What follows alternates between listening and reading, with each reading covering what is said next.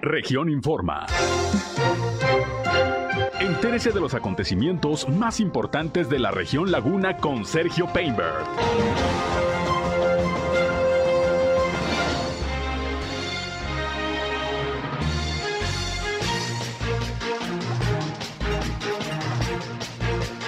Bienvenidos, ¿qué tal? ¿Cómo están? Muy buenas noches. Me da, como siempre, mucho gusto saludarles aquí en esta tercera emisión de Región Informa a través de la señal del 103.5 de frecuencia modulada Región Radio, una estación más del grupo Región, la Radio Grande de Coahuila. Yo soy Sergio Peinbert. Usted ya me conoce y les invito a que se queden con nosotros. Les voy a presentar un resumen de las noticias más importantes generadas el día de hoy, sobre todo aquí en la comarca lagunera, en Coahuila y en Durango. Si quieren entrar en contacto con nosotros, también como siempre les invitamos a marcar al 871-713-8867. Nos pueden llamar, mandar mensajes de WhatsApp o también síganos en redes sociales y medios digitales. Estamos en Facebook y en Instagram, en región 103.5 Laguna. Saludo a quienes ya nos siguen también por Facebook Live como todos los días, en vivo y en directo desde nuestra cabina de radio. Y a mí me encuentran en Sergio Peinber Noticias, en Facebook, en Twitter, en YouTube, en Instagram y en sergiopeinber.com, mi portal web de información que les invito a visitar. Así que acompáñenos, quédense con nosotros. Vamos a la información. La región.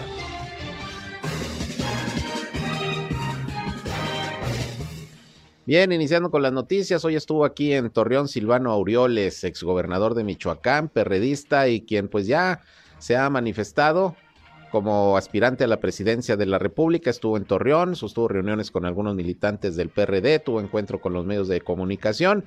Y bueno, vamos a escuchar lo que en principio dijo sobre su aspiración presidencial que anunció, por cierto, desde el pasado 5 de octubre y anda recorriendo el país, pues con el objetivo ya de promover su aspiración. Escuchemos lo que dijo en principio en este tema Silvano Aureoles. Vengo a compartir con ustedes, a decirles que voy a ser el próximo presidente de la República. Eh, anuncié hace poco más de un mes la Cruzada Nacional para generar dos eh, grandes o alcanzar dos grandes metas. Una, el eh, posicionamiento que evidentemente estoy construyendo con miras a participar en el proceso de construcción de la gran alianza, del gran frente opositor, porque lo que yo les estoy planteando es que construyamos este gran frente opositor que nos permita ser competitivos en el proceso electoral del 2024 y estar preparados, preparadas para ganarle a la corcholata o a los corcholatos que surjan de, de esta coalición oficial encabezado por Morena. Y de manera paralela estoy construyendo la propuesta que voy a presentar en los primeros eh, meses del año que entra en los temas que son evidentemente los más sentidos o los más eh, que más preocupan a la sociedad mexicana en general, eh, empezando por el tema de la seguridad pública, que es un clamor generalizado en el país. Llevo con Coahuila 17 estados visitados, porque había empezado previamente al anuncio formal que hice el pasado 5 de octubre, se hace poco más de un mes. Y bueno, Silvano Orioles también comentó que es necesario que se integre una alianza aquí en el estado de Coahuila el próximo año para poder eh, competir contra el Movimiento de Regeneración Nacional Morena. Esa alianza pues sería entre el PRI, el PAN y el PRD. Dijo que no hay de otra y que pues él en particular estará precisamente impulsando que se confirme esta alianza partidista para las próximas elecciones en el estado de Coahuila. Vamos a escuchar lo que sobre esto también dijo el perredista. La alianza no está muerta, al contrario, y ustedes van a ver eh, el próximo año aquí, vamos a ir juntos, porque aquí no podemos permitir que lleguen estos inútiles de Morena porque son unos incompetentes, unos incapaces. En todos los estados donde gobiernan es el desastre. Coahuila ha avanzado muy bien. Yo tengo cifras muy buenas de el ejercicio del gobierno del Estado, encabezado por Miguel Ángel Riquelme, que es un buen gobernador. Imagínate el desastre si ahora llega un morenista a destruir todo. Por eso aquí vamos a ir juntos. Esa es la primera prueba de fuego. El año que entra, en junio del año que entra, la, el frente va a ir en Coahuila. La coalición opositora, vamos a ir juntos en Coahuila. Yo voy a venir a ayudarles.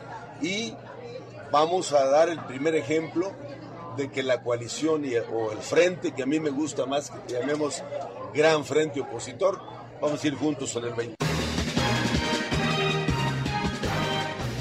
Bien, pues ahí lo dicho, hoy por el exgobernador michoacano, perredista, aspirante presidencial, Silvano Aureoles, aquí en la ciudad de Torreón.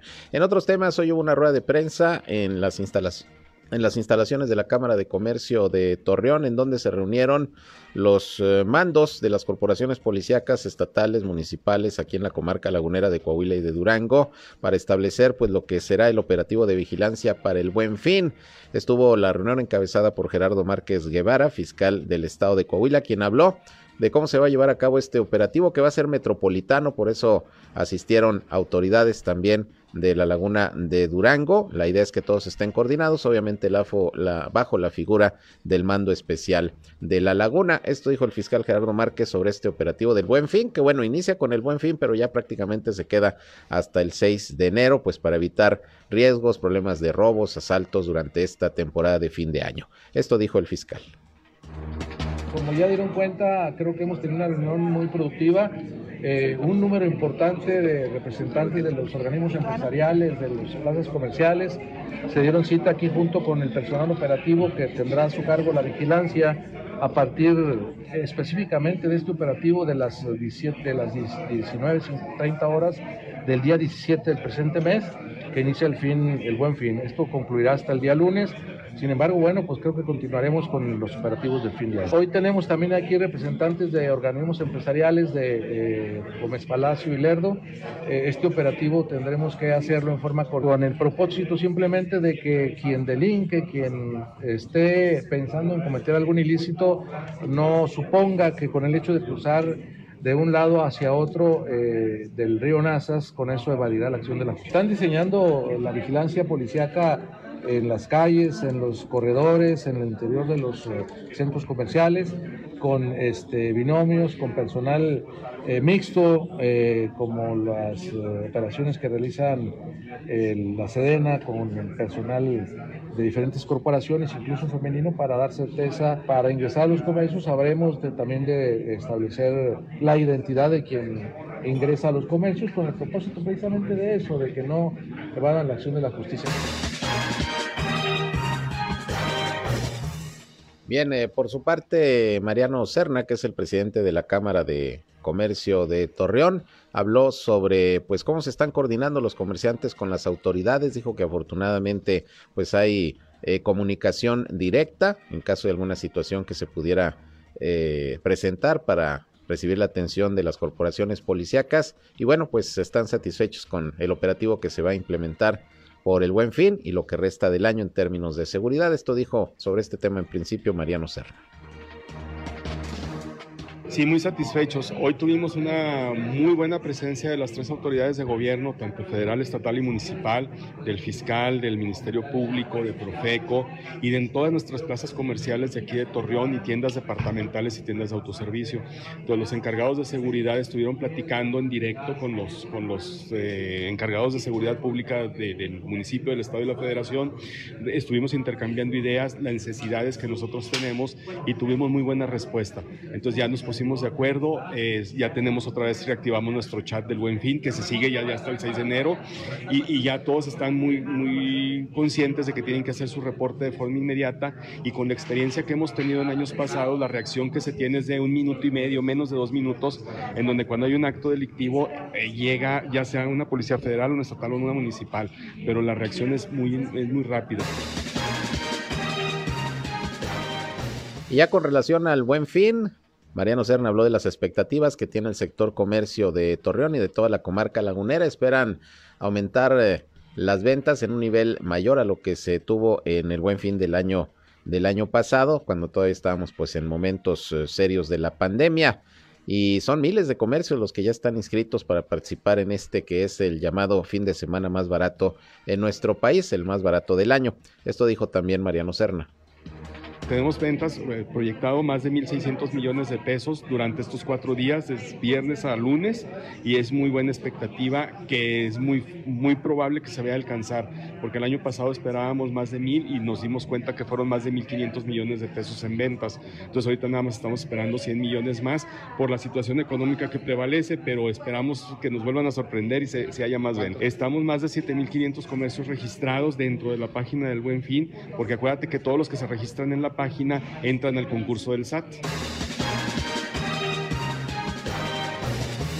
Bien, pues ojalá, ojalá haya buenos resultados del buen fin, que los comercios se recuperen de todo lo que ha sido pues todo este tiempo de la pandemia. 2022 es un mejor año, pero pues todavía todavía están en proceso de recuperación y también ojalá que los consumidores pues puedan encontrar buenas ofertas, buenos descuentos y poder adquirir bienes y servicios pues de manera más, más barata. Eh, por otra parte, déjeme decirle que hoy la Dirección de Inspección Municipal aquí en la ciudad de Torreón dio a conocer que fue clausurado un restaurante especializado en pollo frito. Este es un negocio que está ubicado precisamente en la colonia Sol de Oriente, en la calle Aquita 9001. Raúl eh, Rodríguez García, quien es el titular de inspección y verificación, dijo que debido a una denuncia ciudadana se fue a revisar este negocio en donde encontraron en su interior basura, nido de insectos, gusanos, roedores y bueno, pues todo esto con un riesgo sanitario muy importante.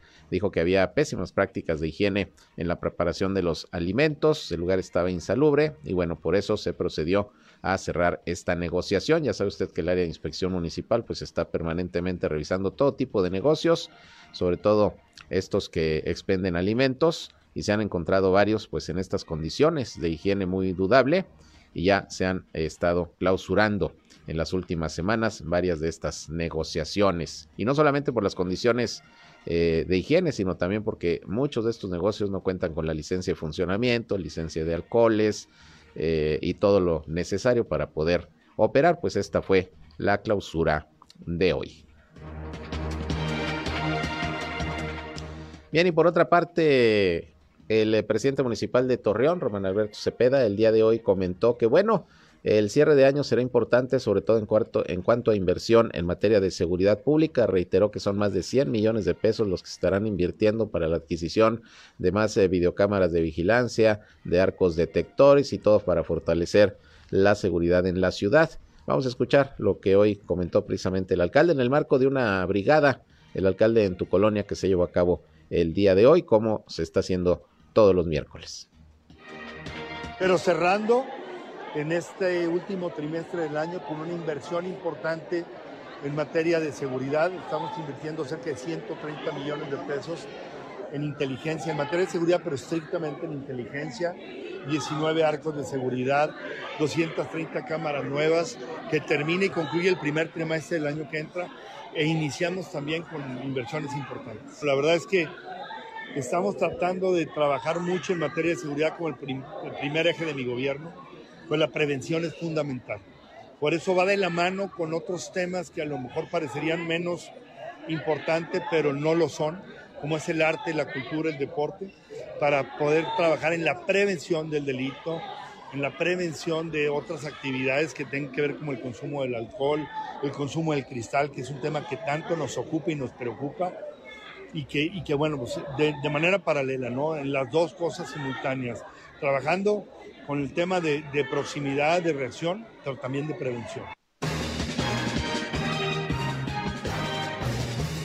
Y hablando de prevención, precisamente Víctor Ramos Galindo, director de prevención del delito del municipio de Torreón, dijo que con el fin de concientizar a la ciudadanía sobre las consecuencias del abuso en el consumo del alcohol y las drogas, el gobierno de la ciudad, a través de diversas dependencias, está llevando a cabo las campañas preventivas Espérate y en el cristal ya no hay vuelta atrás. Esto se está haciendo en planteles educativos, restaurantes, bares, antros y otras negociaciones. Víctor Ramos eh, dio a conocer las labores que se han llevado a cabo hasta estos momentos para la prevención de los daños en la población causados por el alcohol y las drogas. Estuvo presentando un informe ahí ante los regidores de la comisión que supervisa esta área y comentó que parte de las estrategias para eh, combatir y prevenir el consumo de sustancias nocivas se han implementado en los planteles educativos encuestas anónimas a los alumnos, en donde dan a conocer la cercanía con la droga y el alcohol, siendo este medio un punto de apoyo para generar estadísticas y protocolos a seguir. También eh, hay una iniciativa del Consejo Consultivo de Vialidad y hay coordinación con representantes de cámaras empresariales para pues tratar de evitar los accidentes provocados por la ingestión de alcohol a través de campañas como la de Espérate, que está enfocada a clientes de estas negociaciones, restaurantes, antros y bares con la intención de que los clientes pues utilicen otro medio de transporte cuando salgan pues ya bastante alegres con sus copitas encima. Parte pues de lo que se está haciendo para prevenir daños a la salud, para prevenir accidentes con motivo del consumo de alcohol y drogas aquí en Torreón.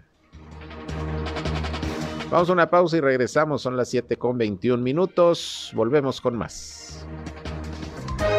Región Informa. Ya volvemos.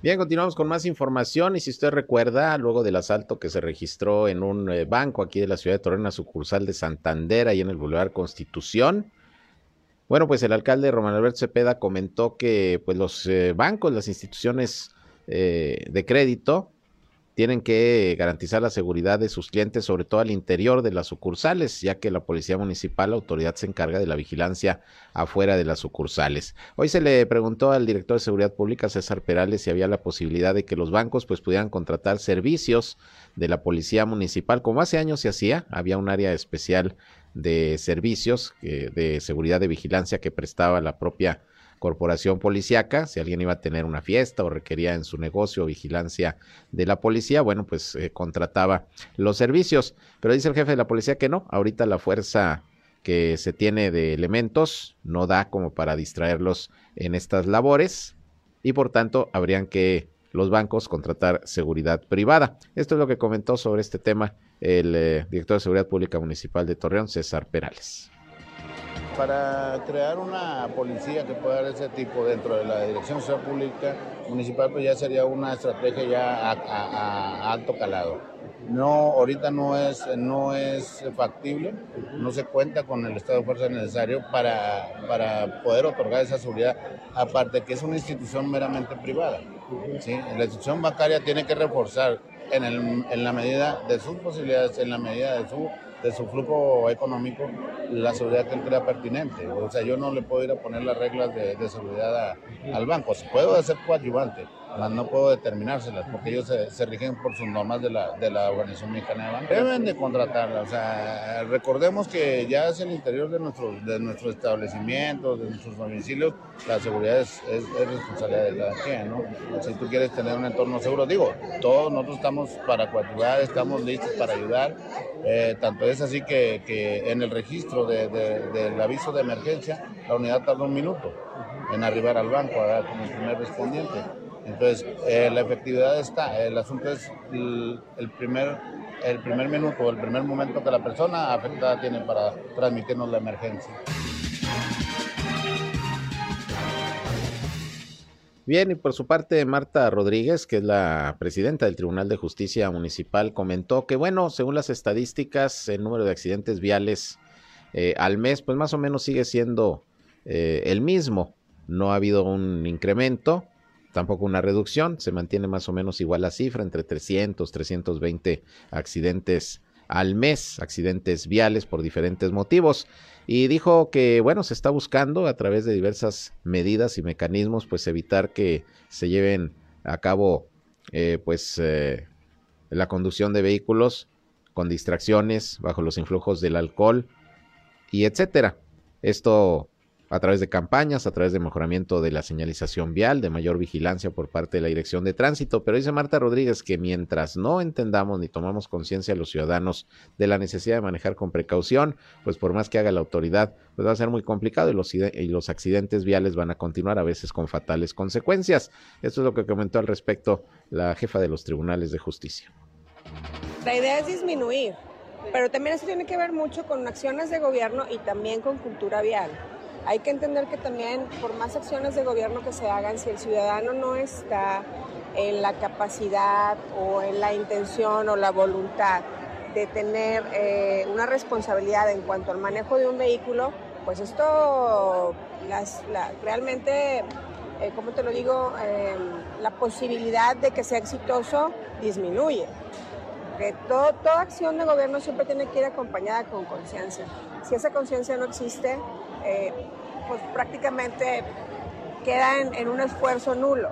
Yo apelo y sigo apelando a la conciencia ciudadana, el tema de tomar manejando, el tema de ir con el uso del celular, que es una de las infecciones más recurrentes y por las que se ocasionan más accidentes. El tema, por ejemplo, de cruceros conflictivos, periférico. Periférico siempre ha sido un tema conflictivo precisamente por la falta de atención.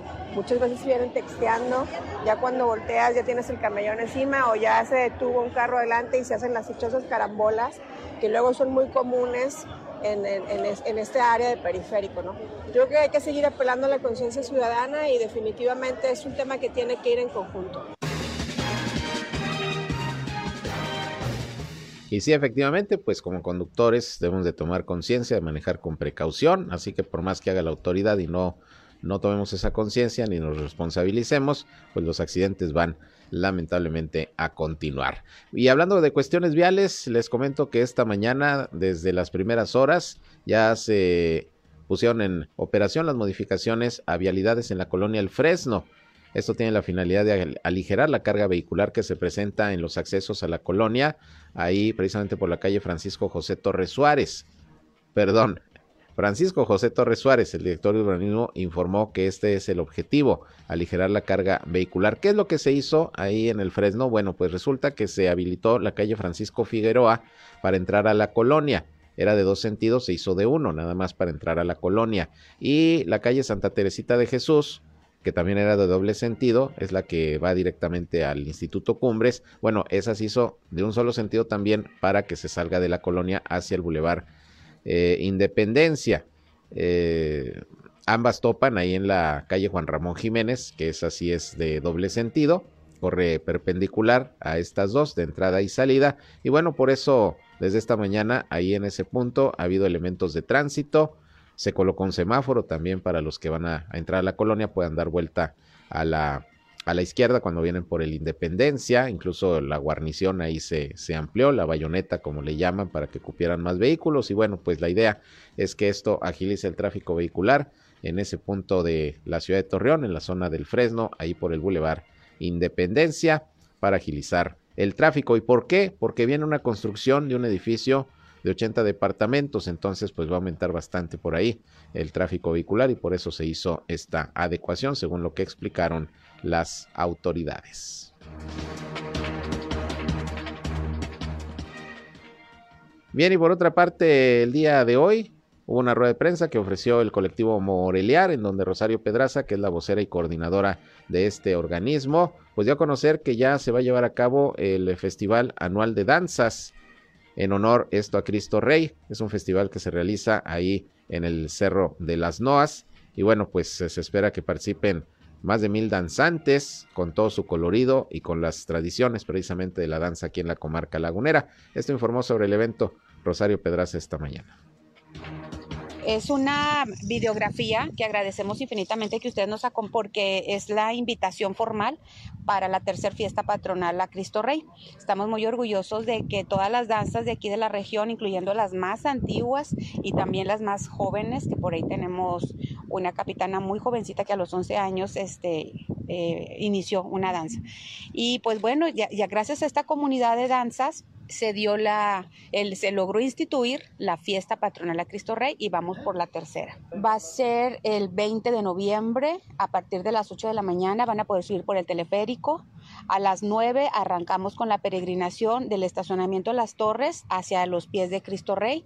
Ahí se va a hacer la bendición de danzas, entrega de reconocimiento, se les van a dar sus alimentos, también su comida, o sea, desayuno y comida y este, van a poder subir a partir de las 8 de la mañana por teleférico. Y quienes quieran subir por carretera, nada más nos pasan por inbox a la página de Moreliar Asociación Civil la, la descripción de su vehículo para poder, para que Vialidad les dé el acceso alrededor de 45 grupos. Eh, cuando hicimos nuestra festividad, eh, la primera, Este, de hecho, estuvieron 1.200 danzantes. Entonces, consideramos que tal vez a más o menos ese mismo contingente y más que nada hay un crecimiento en esto. Este, contamos con el apoyo del santuario. Anteriormente Moreliar organizaba la comida y ahora ellos están haciendo cargo. También no se usaba la bendición. Este es el primer año que se realiza la bendición de danzas. Eh, los reconocimientos van a ser firmados por el señor obispo Luis Martín Barraza. Bien, pues ahí está este evento que se busca sea una tradición para mostrar, pues año con año, la belleza y, y las tradiciones de la danza aquí precisamente en la comarca lagunera. Bueno, y hablando de eventos, pues ha habido muchos a lo largo del año en materia de promoción turística. Y hoy precisamente platiqué con Azucena Ramos, la secretaria de Turismo de Coahuila, quien dijo que bueno, va a cerrar el año bastante bien en materia de turismo, con buena ocupación hotelera, con una buena derrama económica, eh, también el número de visitantes que aumentaron, pues obviamente en comparación con los dos últimos años de la pandemia, y una derrama económica, repito, muy importante. Vamos a escuchar lo que nos comentó al respecto la secretaria de Turismo de Coahuila, Azucena Ramos.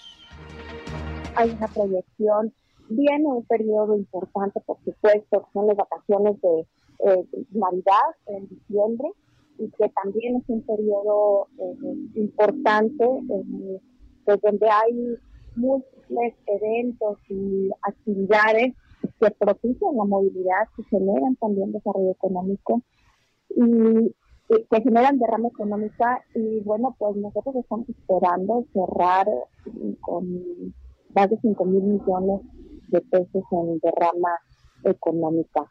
Eh, se ha trabajado mucho en coordinación eh, con eh, la cadena de valor. Creo que eso es lo que, eso es lo que nos ha permitido mejorar y fortalecer al sector y seguir avanzando a paso firme.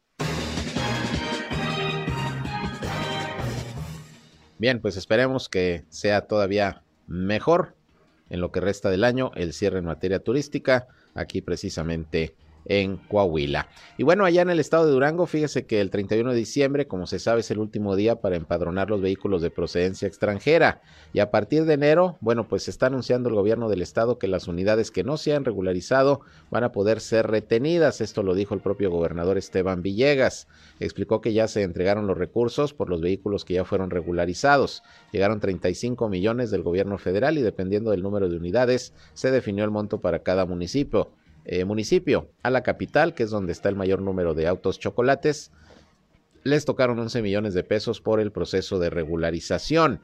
Explicó el eh, gobernador que vehículo que no esté regularizado empadronado el 31 de diciembre después puede tener consecuencias de que se los pueda quitar el SAT o las autoridades federales y hasta la Guardia Nacional. Por eso se van a abrir más puntos de empadronamiento y le están pidiendo a los alcaldes que también abran módulos para que puedan colaborar. Explicó Esteban Villegas que hay personas que están aprovechando esta situación ya que les estaban cobrando por hacer la cita de 1.500 a 3.000 pesos y por eso están pidiendo a los alcaldes o a los empresarios también que quieran colaborar, que abran módulos para que ayuden a la gente, puedan hacer su cita pues eh, de manera gratuita, que no paguen y bueno, puedan regularizar su, su unidad. Dijo que el padrón de vehículos americanos en Durango es de aproximadamente 120 mil, pero pues ya van hasta este momento 35 mil regularizados y el tiempo se acaba hasta el 31 de diciembre y, y el gobernador de Durango pues hace la advertencia de que si no se regularizan corren el riesgo de que entrando el año se los puedan se los puedan quitar las autoridades federales.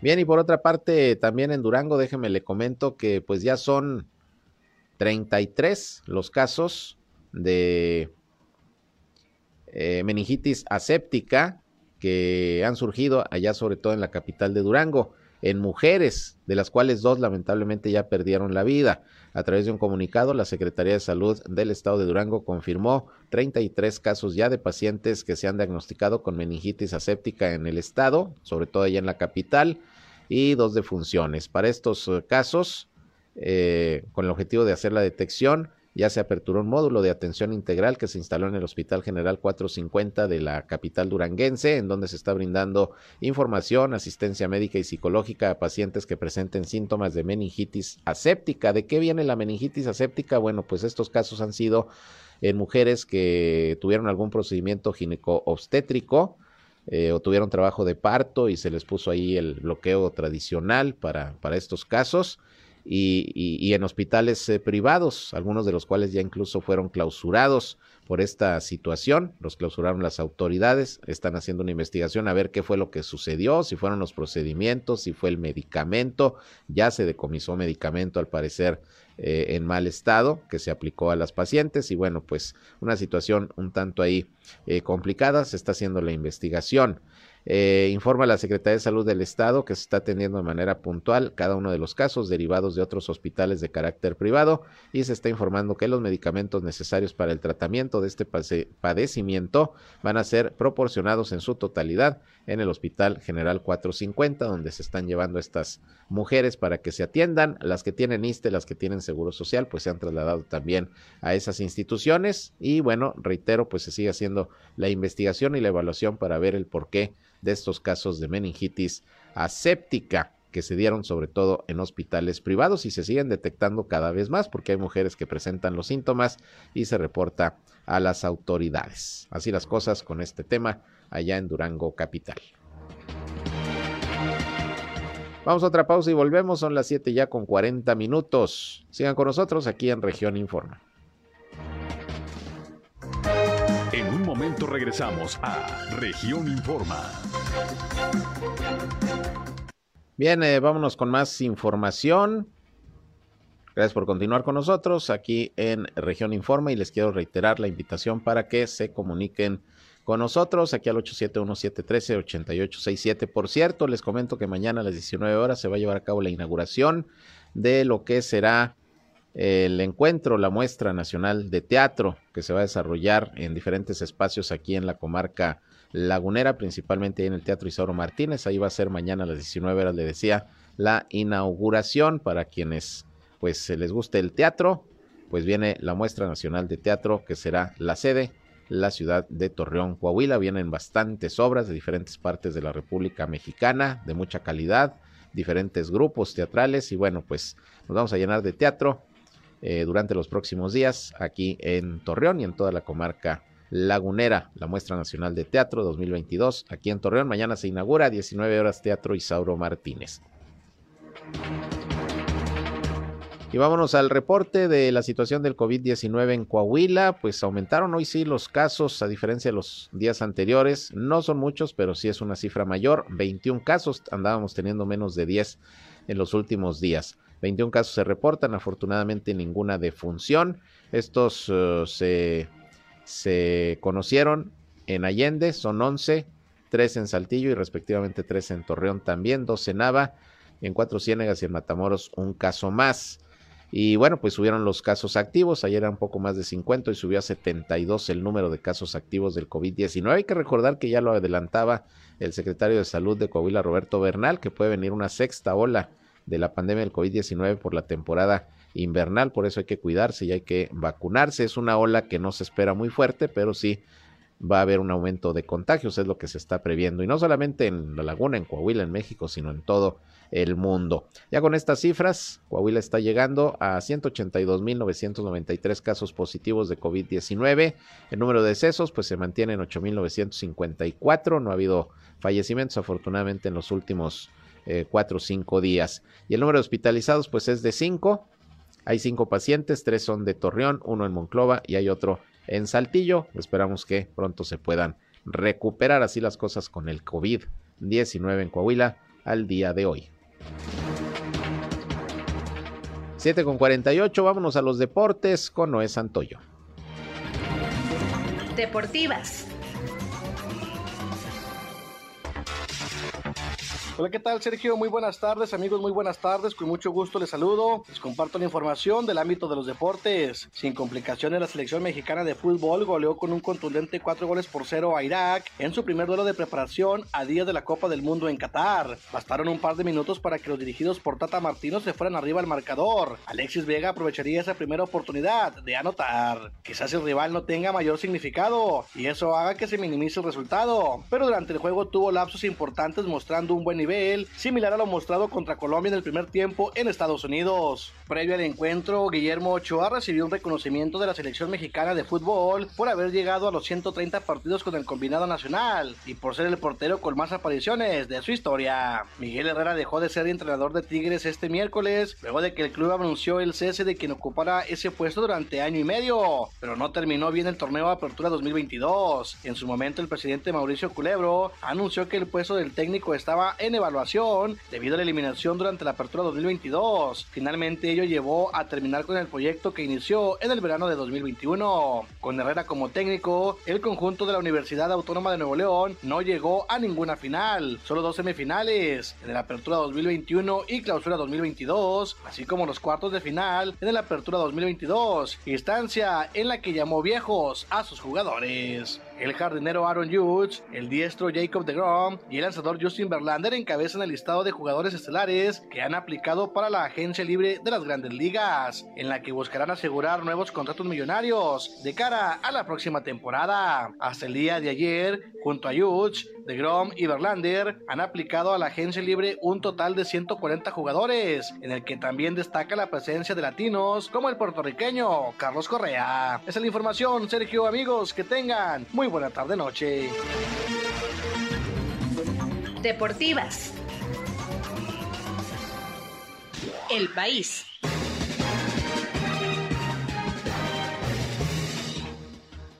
Bien, y vámonos con información de, de nuestro país. A nivel nacional, el canciller Marcelo Ebrard se reunió hoy con la subsecretaria del Departamento de Estado de los Estados Unidos, Wendy Sherman, para hablar sobre seguridad, desarrollo económico y migración entre ambos países. En un comunicado, el secretario de Relaciones Exteriores resaltó la importancia de la cumbre de líderes de América del Norte y comentó que este mecanismo trilateral será más importante que nunca debido al contexto geopolítico del mundo y al inicio de la nueva fase de la relación entre México y Estados Unidos, es decir, su consolidación a nivel regional en las próximas décadas. Y el hallazgo de por lo menos tres armas blancas al interior de una escuela primaria en eh, Nuevo León provocó la suspensión de clases ante el temor de las familias de una tragedia similar a la de enero del 2017 cuando un alumno cometió un tiroteo, usted recuerda ya precisamente en Monterrey, que mató a, a la maestra e hirió a varios alumnos. De acuerdo con los primeros informes, los padres de los alumnos exigieron a la directiva del plantel el cierre temporal de la institución educativa por el temor de un ataque, ya que los jóvenes involucrados en los hechos habían amenazado a un compañero. Y Alicia Bárcena, embajadora de México en Chile, retiró su candidatura para presidir el Banco Interamericano de Desarrollo por motivos que, según explica, eh, pues eh, tienen que ver directamente por parte del presidente Andrés Manuel López Obrador. En su cuenta de Twitter, la funcionaria afirmó que el mandatario había acogido sus razones personales con afecto y comprensión, además de que agradeció al secretario de Hacienda y Crédito Público, eh, Rogelio Ramírez de la O, y al secretario de Relaciones Exteriores, Marcelo Ebrar, por la propuesta. Tras el retiro de Bárcenas, se pidió a la Secretaría de Hacienda confirmar si se nombraría en su lugar al subgobernador del Banco de México, Gerardo Esquivel, como ya lo han manejado algunas agencias informativas internacionales y la Secretaría de Hacienda respondió que por el lado de esa dependencia no estarían emitiendo por lo pronto ninguna información al respecto. El asunto es que Alicia Bárcena retiró su candidatura para dirigir el Banco Interamericano de Desarrollo. Bien, y por otra parte, déjeme le comento que en nuestro país pues resulta que ya se han registrado las primeras muertes por viruela del mono, son cuatro muertes. El gobierno de México reportó hoy que hasta el lunes pasado son 3.007 casos de viruela del mono los registrados, con un aumento de 106 en la última semana y las primeras cuatro muertes directamente relacionadas por el virus. También se informó que se registraron casos en 32 estados del país, prácticamente en todo el país ha habido casos de viruela del mono. En el informe técnico semanal de vigilancia epidemiológica, la Secretaría de Salud detalló que en el periodo referido se identificaron en total 4.996 personas que pues tenían síntomas de la viruela del mono, sin embargo las confirmadas son 3.007. Lamentablemente cuatro personas han fallecido por esta enfermedad. El mundo.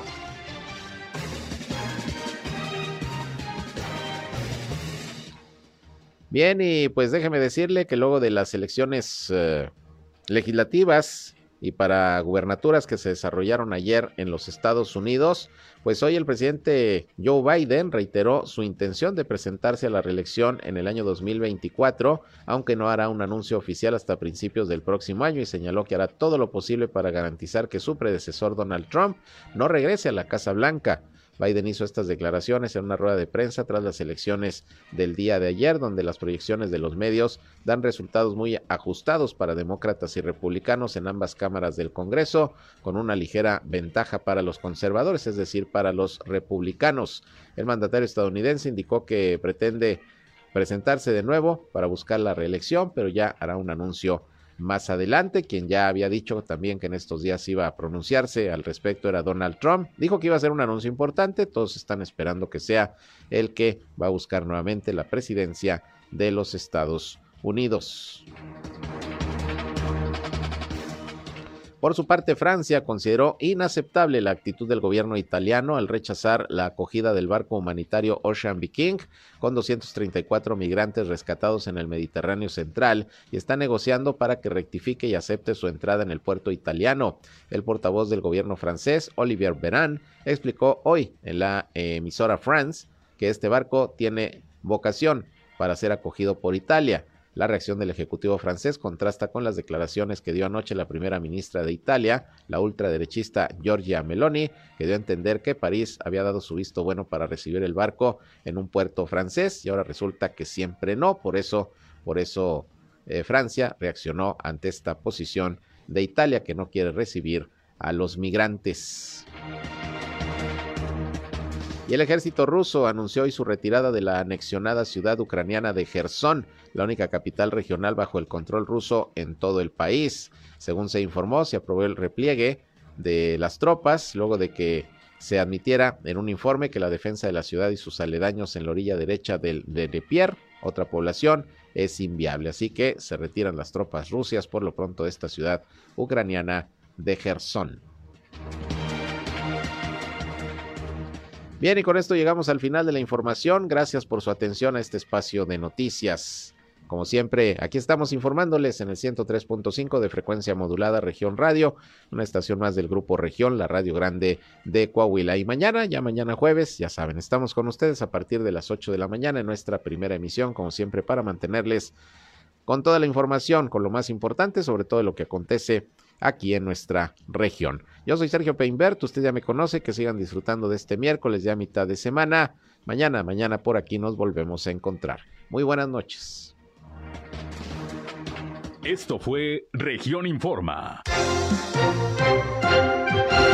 Ahora está al tanto de los acontecimientos más relevantes. Lo esperamos en la próxima emisión.